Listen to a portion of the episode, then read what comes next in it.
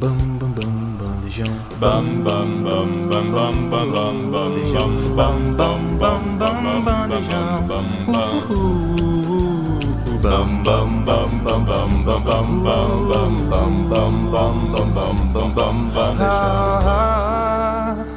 Bandejão 104.7 Olá, uma boa tarde para você que sintoniza na Rádio Universitária, aqui no programa Bandejão, na 104.7 FM, e boa tarde para quem nos ouve pela universitariafm.ufes.br. E um alô para quem nos ouve pelo Spotify ou por outro aplicativo aí de áudio.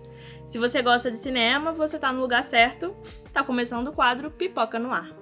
Eu sou a Carol Reis e hoje eu apresento o programa junto com Ian Silvares. Boa tarde, Ian.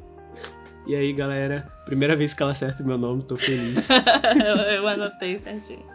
E agora o Pipoca tá com um novo horário, né? Já que estaremos com vocês nas sextas de 1 a 1 e meia. E hoje temos mais um Pipoca Convida com um convidado especial, o doutor em Comunicação e Cultura, Erli Vieira Júnior. Boa tarde, Erli. Muito obrigada pela sua presença. Boa tarde. Eu que agradeço o convite. Então, gente, na próxima segunda, dia 18 de setembro, é o primeiro dia do Festival de Cinema de Vitória. E como você pode imaginar, nós do Pipoca estamos ansia... animadíssimos pro festival. Né? Esse ano o festival está comemorando os 30 anos. E inclusive tem um pipoca sobre a mostra comemorativa que rolou em junho. Se vocês quiserem conferir, é o pipoca de número 4. Tá lá no Spotify. E o Festival de Cinema de Vitória vai ser o nosso primeiro festival, vai ser o primeiro festival que a gente vai cobrir, vai entrevistar pessoas e analisar os filmes. Sim, e falando um pouquinho mais sobre o nosso convidado, além de professor aqui na UFES, ele desde 2012 é um dos curadores do festival, né? E nessa edição ele participou da seleção das mostras. Da 13ª Mostra Quatro Estações, da 12ª Mostra Foco Capixaba, da 12ª Mostra Corsária, da décima mostra Outros Olhares e da 27ª Mostra Competitiva Nacional de Curtas. E nós ficamos muito curiosos sobre como funciona esse universo e como é ser curador de um festival e como é esse processo todo. Então nós trouxemos o Erli para conversar com a gente e nos explicar sobre isso. Então muito obrigada de novo, Erli, pela presença. Para começar, conta pra gente um pouco sobre quais são os seus trabalhos é, aqui na universidade, fora também. Se apresenta um então, pouco. Então, eu já sou professor aqui da UFES há mais de 15 anos, né? Como efetivo, eu tô aqui há 15, fiquei um tempo também emendado no contrato substituto, então sempre trabalhei dentro da área audiovisual, né? Já dei aula para os cursos de publicidade e jornalismo, de vez em quando volto neles. Fui um dos professores que fundaram o curso de cinema, né? Então, desde que ele surgiu, dei aula nele praticamente todos os semestres em várias disciplinas tanto teóricas quanto práticas, né?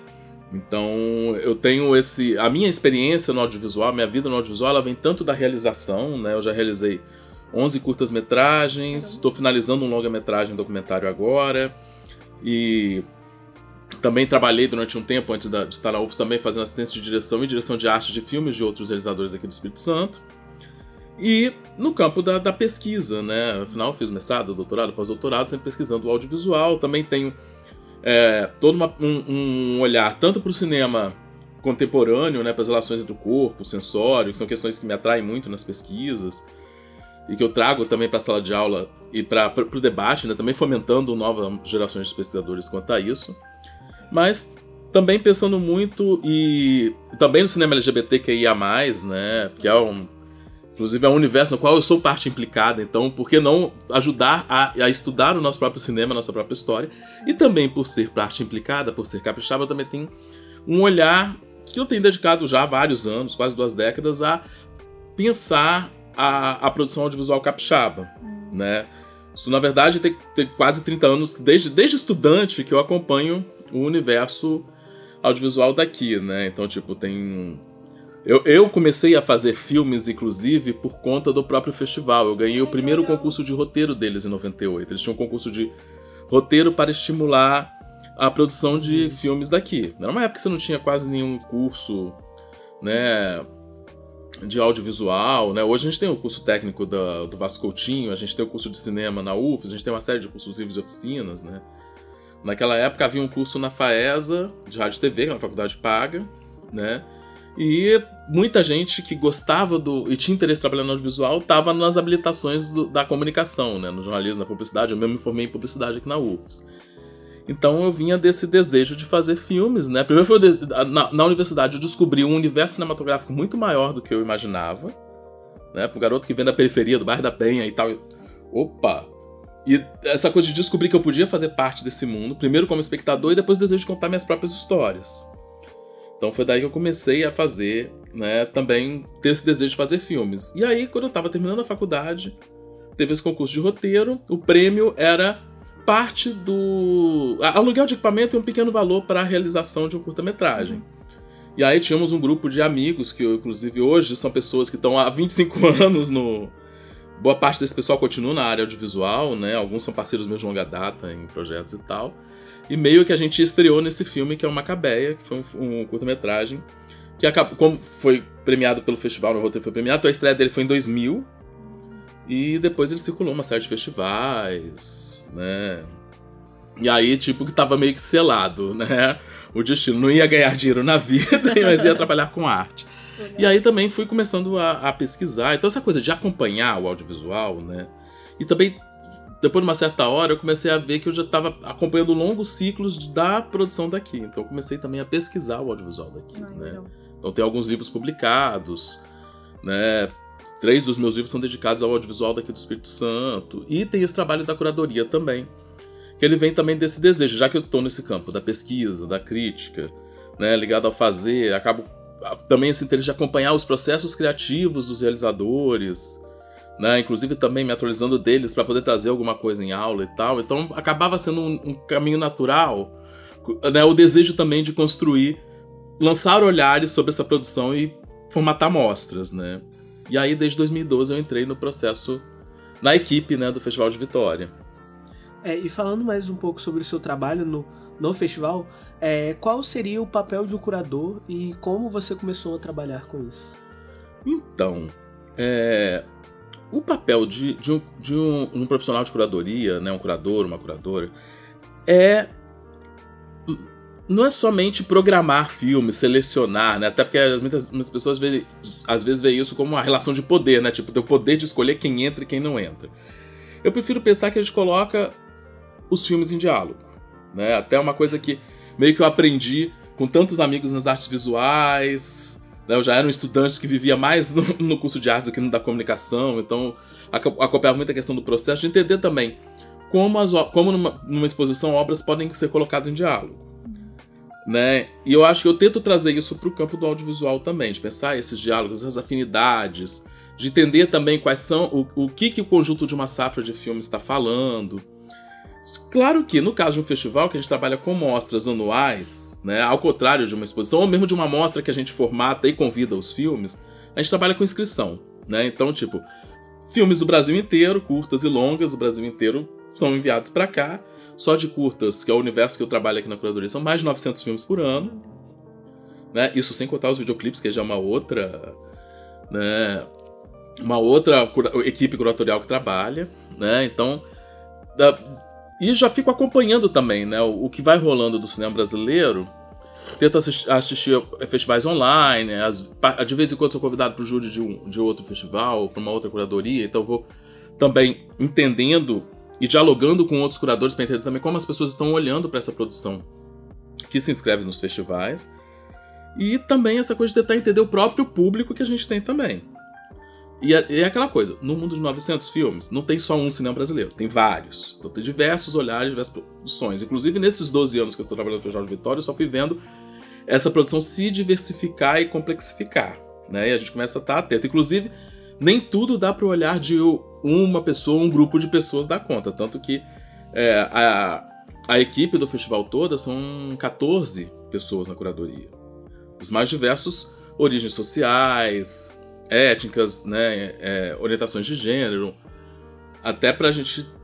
É, questões raciais, né, para a gente também lançar esses olhares.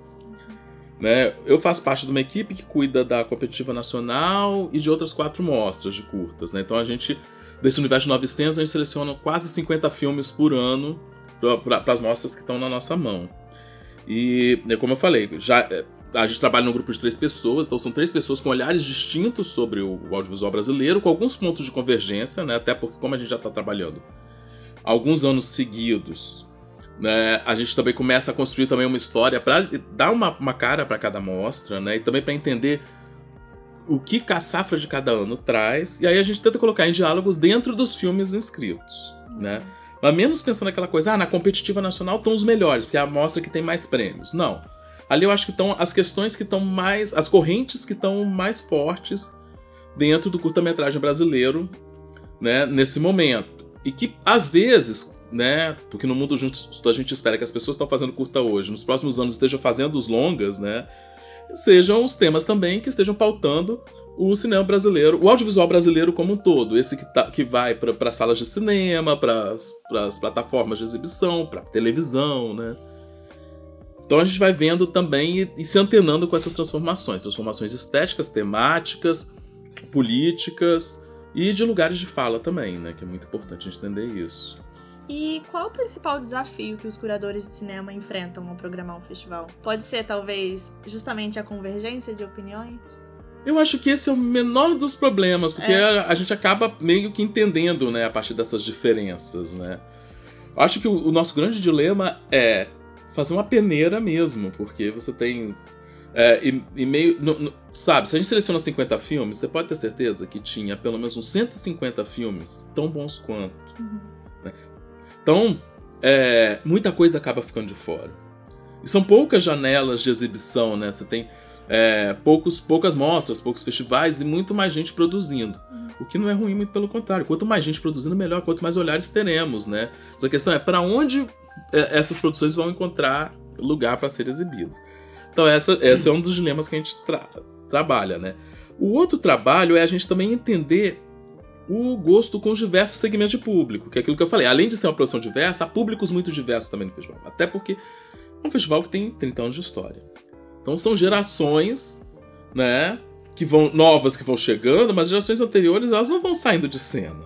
Sim. Elas continuam vindo e elas também têm seus gostos mudados de acordo com o tempo, né? O país vai mudando, a vida vai mudando, né? As diferenças também.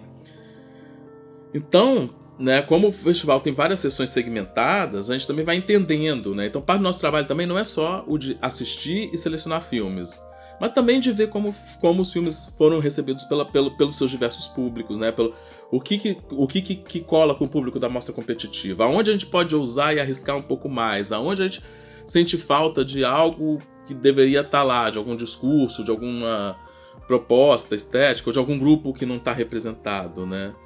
É, quando a gente olha também várias das mostras foram surgindo inclusive de a partir do, da questão que alguns é, segmentos foram ficando mais sólidos. Né? Quando eu comecei em 2012, a gente tinha é, uma competitiva de longas que tinha sido iniciada no ano anterior e a competitiva de curtas, né? E tinha a primeira edição da Mostra Quatro Estações tinha sido realizada, mas como uma mostra informativa, com filmes convidados. A gente entendia que não, que tinha que ter uma a quantidade de filmes de temática LGBT. Uhum começou a crescer de um jeito que tinha que ter uma sessão só dela. É, com o tempo, outras mostras foram surgindo e outras propostas também vieram, né? Tipo, a gente viu nos últimos 10 anos um crescimento da produção LGBTQIA, nos últimos 15 anos, da produção LGBTQIA, é, da, dos filmes feitos por mulheres e identidades femininas, né? Ainda estamos bem longe de chegar aos 50%, que Sim. deveria ser o justo, mas, né, pensando em proporções, mas já tem o próprio festival também busca, né, garantir o máximo, o mais perto possível dessa proporção, né?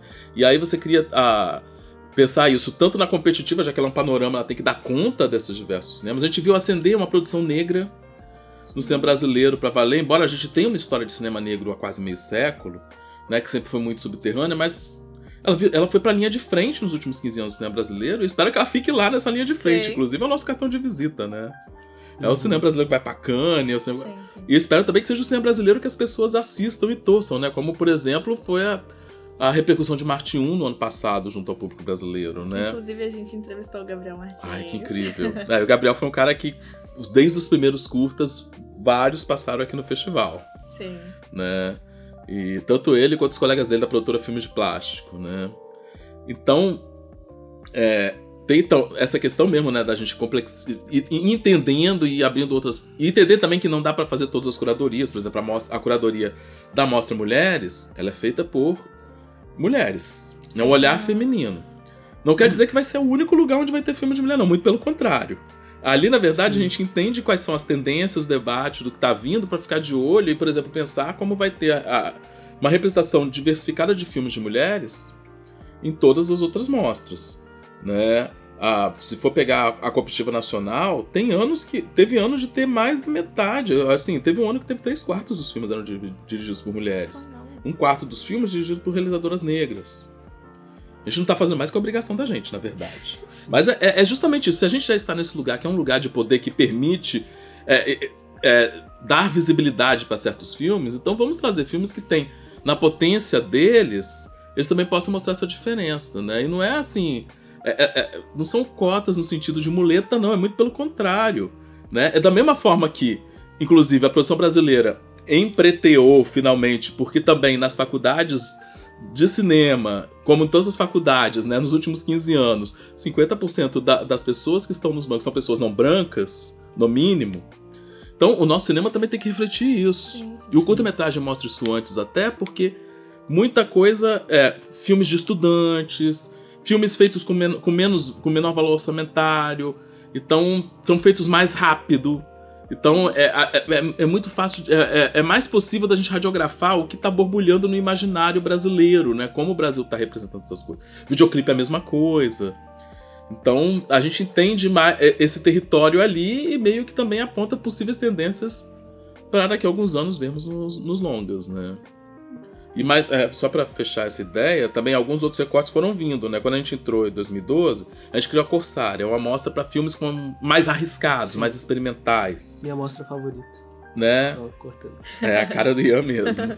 E é, no momento que ele chegou, era o momento em que você tinha também a ascensão de uma geração que foi conhecida como novíssimo cinema brasileiro, uns 12 anos atrás, e que tinha esse tipo de pegada. Depois foram surgindo mostras como Cinema Negritude, é, mostra, mostra de cinema de bordas, né, que é da curadoria da Bernadette Lira, que vai pensar em outras possibilidades de cinema, né, mas que não que é um cinema que tem um, um- um- um- modo de fazer mais intuitivo, mas que a palavra amador não cabe ali, né? O cinema em negritude, inclusive, é, pra gente foi interessante, a- a- porque realmente estava crescendo, mas a gente já via o- o- um dado, inclusive, que a gente foi vendo, quando a gente via, por exemplo, chegou um ponto na mostra Corsária, que era dos filmes mais experimentais, lá pra 2016, 2017, praticamente metade. E teve ano que mais da metade dos filmes selecionados para Corsários eram feitos por realizadores pretos ou pardos. Então, tipo, isso também desmontava um senso comum que falava, ah, é só representatividade. Não. É, lembra o Mayakovsky não falava lá que não há arte revolucionária sem forma revolucionária? O cinema preto estava ali su- se colocando, com- explorando outras formas de narrar, diferentes das, das formas ditas experimentais de até então, né? De um cinema mais branco, vamos colocar assim. E pensando em outros diálogos, com outras tradições, com outras, outras culturas dentro da cultura brasileira, né? afrocentradas, mas também não só, diálogos com a periferia. Então, aí você vê que tem a, a, a potência tá ali, né? Ela vai contaminando as outras mostras no melhor sentido possível, contágio mesmo, né? E mais recentemente também por uma, uma guinada dentro do cinema brasileiro começa a se construir um, um diálogo com o fantástico, sobrenatural. Tem a mostra do outro lado, né? Que até é a mostra que o Valdir faz a curadoria, que ele é da nossa equipe né, do nosso trio que pega competitivo, mas ele faz essa especificamente, inclusive surgiu de um TCC dele aqui no curso de cinema da UFES, né, que é uma amostra voltada para esse tipo de cinema. E, e aí, a partir dessa amostra, a gente, é, houve também um, um crescimento de inscrições de filmes né, que talvez não coubessem em vários outros festivais que não abrem para esse tipo de cinema e que ali encontraram meio que uma janela, um lugar. E aí você começa também a entender realizadores que dedicam sua produção a pensar esses aspectos, né? Então, a gente vai vendo que vai crescendo e mudando, né? E é isso, porque o audiovisual é uma coisa muito viva, né? Sei. O que é feito por pessoas é vivo. É, e sobre o festival, é, como, como foi para o, o cenário audiovisual capixaba e também nacional a criação do festival? Então, né? Aí eu vou falar não como curador, mas vou falar também, né? Mas vou falar também como realizador, né? Porque é aquela coisa, eu sou meio cria do festival, né? Eu, quando o festival começa, eu era estudante, eu tava no meu primeiro semestre de faculdade, no meu primeiro ano de faculdade, 94. E tudo era muito novo, e o fato de se fazer um curta no Espírito Santo era um evento. Quase eram, eram raros esses filmes, era uma coisa que a gente mais ouvia falar, então saía na capa do jornal, na capa do Caderno 2, quando tinha o lançamento do filme, e também quando era filmado. Só o ato de ser filmar, concluída a filmagem já eram. Né? E aí, quando você passa a ter um festival local, que começa a programar os filmes locais no, no, lado a lado com os filmes nacionais, você vê uma troca. Porque a gente começa a ter contato. Porque, assim, curta-metragem, ele infelizmente circula muito mais nos festivais. Hoje ele tem internet, hoje tem algumas plataformas de streaming que aceitam alguns. e canais a cabo. Né? Mas mesmo os canais a cabo, durante muito tempo, era um privilégio que tinha acesso à TV paga. Então, como a gente ia saber o que estava rolando no cinema brasileiro, justamente nos anos 90, em que aquela pessoa que elegeram como presidente, que estava de Fernando Collor, o primeiro ato dele foi extinguir a, a, empresa que dava. a empresa pública que fomentava o audiovisual brasileiro, que é a Embrafilme. Né? E basicamente fazendo todas as ordens dos americanos né, com relação a isso, privilegiando o espaço deles e cortando nossa cota de tela e tudo mais. Então, de onde a gente ia ter referências do fazer cinema? Ironicamente, o Espírito Santo era um dos poucos lugares na época do Collor em que houve produção de longas metragens, porque teve uma linha de financiamento nacional que atraiu algumas pessoas de outros estados. Foram poucos longas, cinco longas mais ou menos, mas um deles foi inclusive um feito por realizador aqui do Espírito Santo, foi o Amor Está No Ar, do Amil de Almeida. Um filme que inclusive merece um resgate. Ele merecia ser digitalizado e estar tá nas redes e estar tá nas plataformas hoje em dia, né? Mas digamos, então pra gente era conhecer o que estava se fazendo e entender como que a gente podia estar em diálogo. Né? O, aonde a gente poderia crescer, se profissionalizar mais, porque inclusive o festival trazia oficinas, né? E a gente tinha contato com o pessoal que estava fazendo, com as metodologias que estavam sendo feitas, entendendo também é, os debates políticos. Então, é, a gente tinha contato não só com os realizadores, mas com o pessoal da ABD Nacional, né? Que é a entidade de classe, que ajudou, de certa forma, a consolidar o nosso, o nosso conceito como classe, fundarmos um ABD em 2000, né? Que é uma, é uma entidade super atuante dentro do audiovisual capixaba. E essa e aí também a gente começa a ver os nossos filmes começando a circular nos outros estados, nos outros festivais. Tanto que o meu filme foi um dos primeiros a entrar nesse circuito, né? E aí a gente começava a se entender dentro do cinema brasileiro e, de certa forma, o Espírito Santo ser enxergado por curadores nacionais, tipo, olha, há audiovisual sendo feito no Espírito Santo, há filmes muito interessantes, há outros discursos, outras coisas, outros olhares, né? É também nessa troca. O que a gente foi vendo também é que isso foi crescendo com o passar das décadas, né? Nos anos 2000, com a chegada do digital, inclusive, é, a gente viu um incremento muito grande, principalmente de filmes de estudantes universitários, né? Já desde a minha geração, no final dos 90 e as gerações seguintes, né? E muitos desses trabalhos acabavam sendo selecionados nos festivais, tinham algo de diferente, mesmo sendo feito no esquema 0800. Opa, isso é interessante, dava certo, e dali começavam também a, a circular por outros festivais. Então, gente, é, é, essa coisa foi muito forte, assim, né? Nos últimos anos, é, a gente. É, o, o festival também começou a meio que formar curadores. Né? Porque, tipo, quando eu comecei, estávamos em dois curadores. Até então, o festival dos seus 20 primeiros, 18 primeiros anos eram. Eram comissões de seleções híbridas com pessoas que eram cinéfilos, profissionais da área ou não, mas que elas trabalhavam ocasionalmente.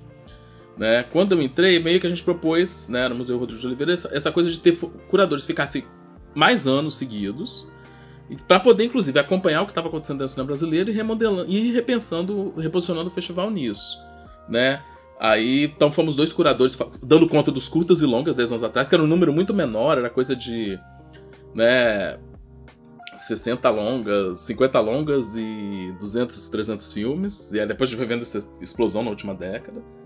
E ao, aos poucos também fomos formando outros curadores. Eu mesmo tive um projeto durante um período, tive uma geração de estudantes do curso de cinema que era muito focada em curadoria, então a gente tinha um núcleo de estudos de curadoria né, dentro do baile, que era o projeto de extensão que eu e o Gabriel, Menotti, que é outro professor aqui do departamento, né, mais voltado para as áreas das artes visuais, né, você faz comunicação artes visuais, que a gente mantinha justamente pensando nessa formação de curadores. Então algumas pessoas vieram dali, outras vieram de cineclubes, né? E aí o, o, festival vai meio que absorvendo essas pessoas em sua equipe e depois elas também passam a ser convidadas para fazerem projetos nacionais. Então temos algumas figuras que estão né, percorrendo os outros festivais né, em já há alguns anos. Então é outro dos espaços assim onde né, a gente vê também esse impacto né, de pessoas que pesquisam, que pensam, que fazem cinema, que programam cinema. Então a gente começa a ter essas funções é, mais especializadas, porque as pessoas passam a fazer disso projetos de carreira delas, né?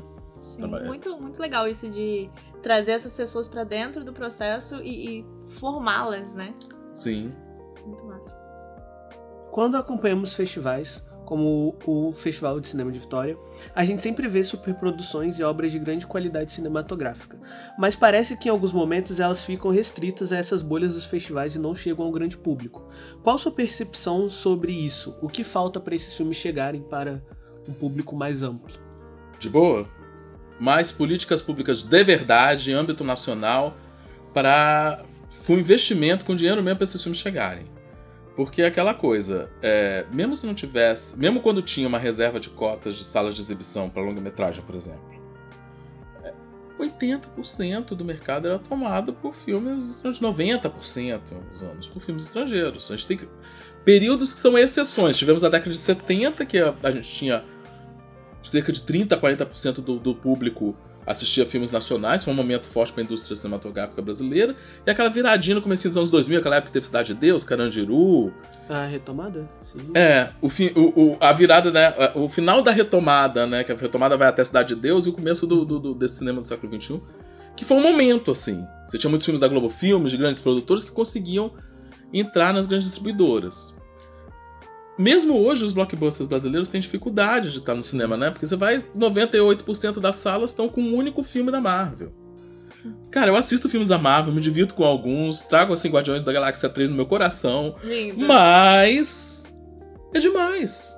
Porque pra onde vai para onde vai o produto brasileiro, né? A gente criou toda uma expectativa com a lei da, da TV, né, da, da, da, a lei da TV paga, de ter uma é, cotas dentro da produção, da produção nacional, tanto na- na- nos canais a cabo quanto nas, nas plataformas de streaming. E no fim das contas, o que a gente vê é também mais do mesmo, que a Netflix compra já ou séries que foram super produzidas, que então ela não investiu nisso, né, essas plataformas, ou elas investem em nomes já seguros, nomes já consagrados, que são poucos, né? São pessoas que fazem trabalhos ótimos, mas são poucos, você não tem um espaço para isso, né? A gente passou por quatro anos de animação suspensa mesmo nos financiamentos nacionais. Né? Tipo, era um zumbi mesmo, no sentido que não entrava dinheiro, não saía dinheiro pra nada. Quer dizer, deve ter saído pra coisas que a gente não viu aí. Né? Pra bancar, inclusive, filmes com fake news, etc, Sim. etc, universos paralelos da vida e tal. Mas é, era um momento que, na verdade, devia. A gente deveria ter tido um grande incentivo para ter uma, uma grande produção de séries brasileiras, para que a gente tivesse uma cartela grande de séries, para que essas plataformas fossem lá e comprassem. Porque a compra delas é um valor que não, não cobre a produção Sim. né? O licenciamento é pouco, assim. E, e, e aí falam, ah, mas isso é jogar dinheiro fora. Não, não é não. A gente tá gerando emprego, a gente tá movendo a economia. Um filme, uma série, um programa de TV que seja, só de você montar um set numa, num, num bairro, numa cidade, você tá empregando a- pelo menos 15. Num curta-metragem você bota 15 pessoas atrás da câmera, fora as que estão à frente da câmera sendo filmadas. E como isso influencia o entorno, né? Sim, A porque. comunidade, as crianças que vão presenciar, que vão estar a em contato com aquilo. economia, porque, sabe, você tem motorista, tudo bem que é, você tem é, pessoas que vão trabalhar em diversos se- serviços, a alimentação, você vai alimentar 15 pessoas de uma vez num restaurante local ou com a cozinheira local, né? Você vai trazer, é, criar outros serviços ali, você pode empregar pessoas da região como assistente de produção também, né? Independente delas terem interesse em continuar no audiovisual ou não, mas está movendo ali, né? Você está também gerando empregos na indústria têxtil, figurino, né? Toda uma coisa, você move a economia, né? Esse dinheiro, na verdade, cada, cada real gasto, é, ele retorna para a economia em torno de R$ 1,20, ou seja, ele retorna mais do que foi gasto.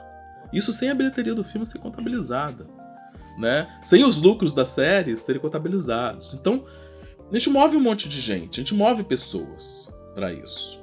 O audiovisual ele, ele, ele, ele, ele fomenta muitos empregos indiretos além dos diretos. Né? Então, fora que às vezes quando uma obra audiovisual dá muito certo e entra no imaginário das pessoas, também está fomentando o turismo, porque as locações começam a, que- as pessoas querem visitar para ver aonde foi, né? Onde, onde certas coisas aconteceram, né? Onde estão imagens que elas viveram dentro de uma sala de cinema, dentro das suas casas na televisão ou vendo nos seus celulares, né? Nos seus canais de YouTube preferidos. Elas querem estar, experimentar esses espaços.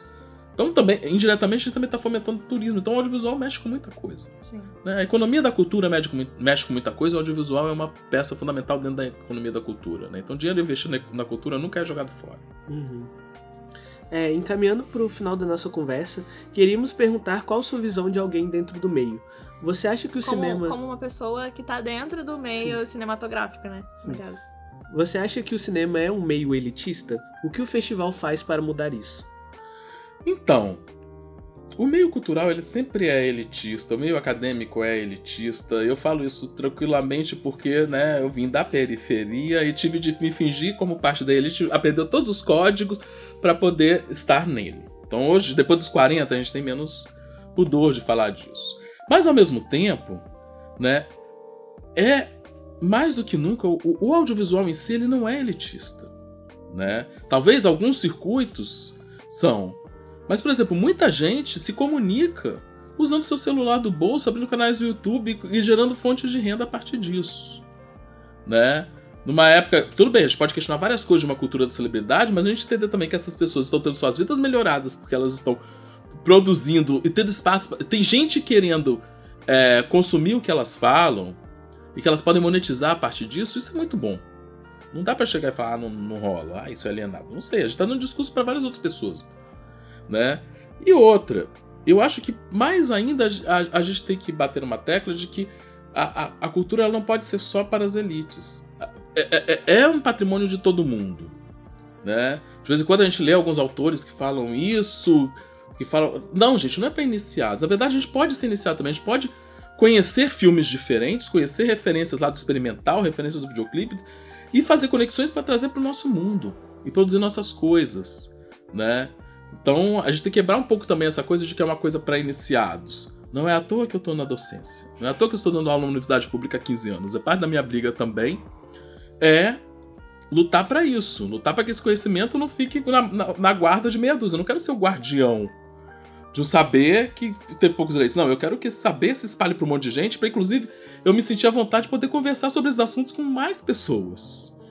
Então a gente tem que começar por aí, né? A gente tem que começar justamente estimulando a garotada que entra numa, numa, numa, numa, numa faculdade, ou quem tá lá no ensino médio, a ir assistir os filmes, aí ouvir a música brasileira, as diversas músicas brasileiras, não só aquela que chega mais fácil porque tem mais marketing.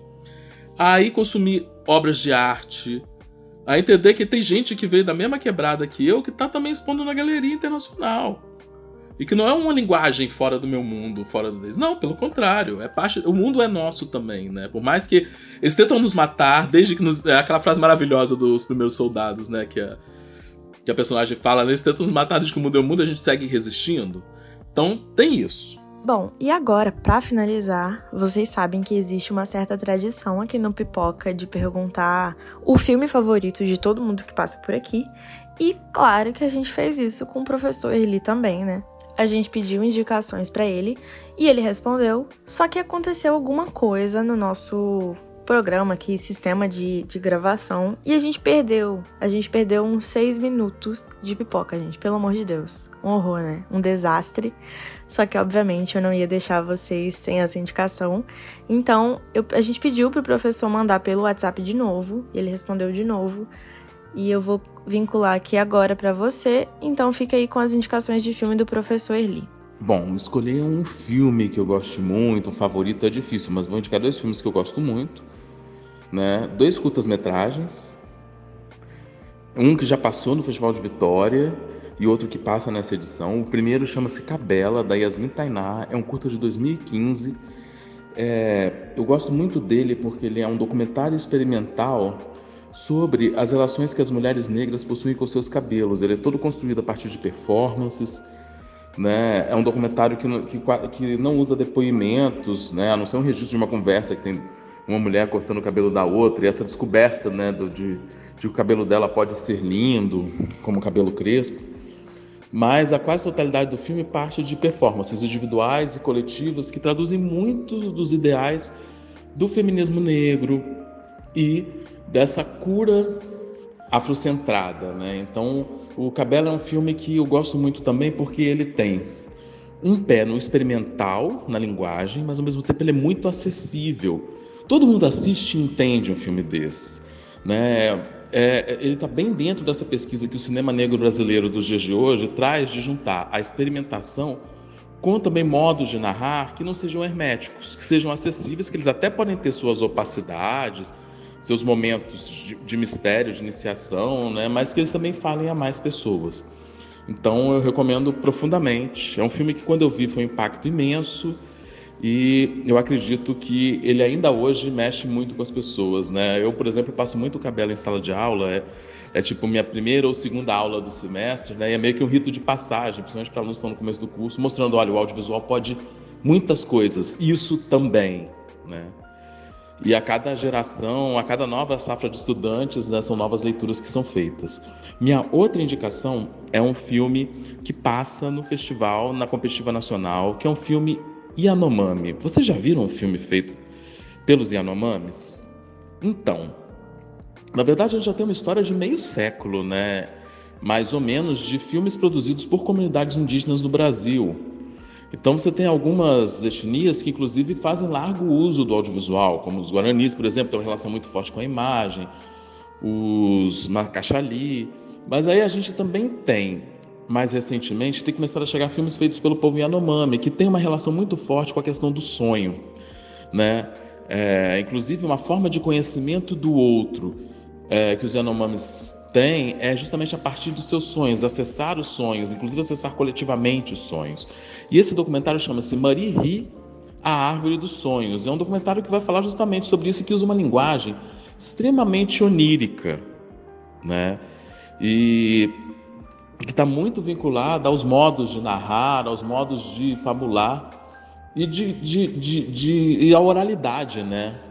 Desses povos, mas também com uma forte pegada visual. Ele também tem uma visualidade bastante onírica dentro do que é possível no documentário né, que registra o real, o, que, o, o, cotidiano, né, esse mundo ao nosso redor.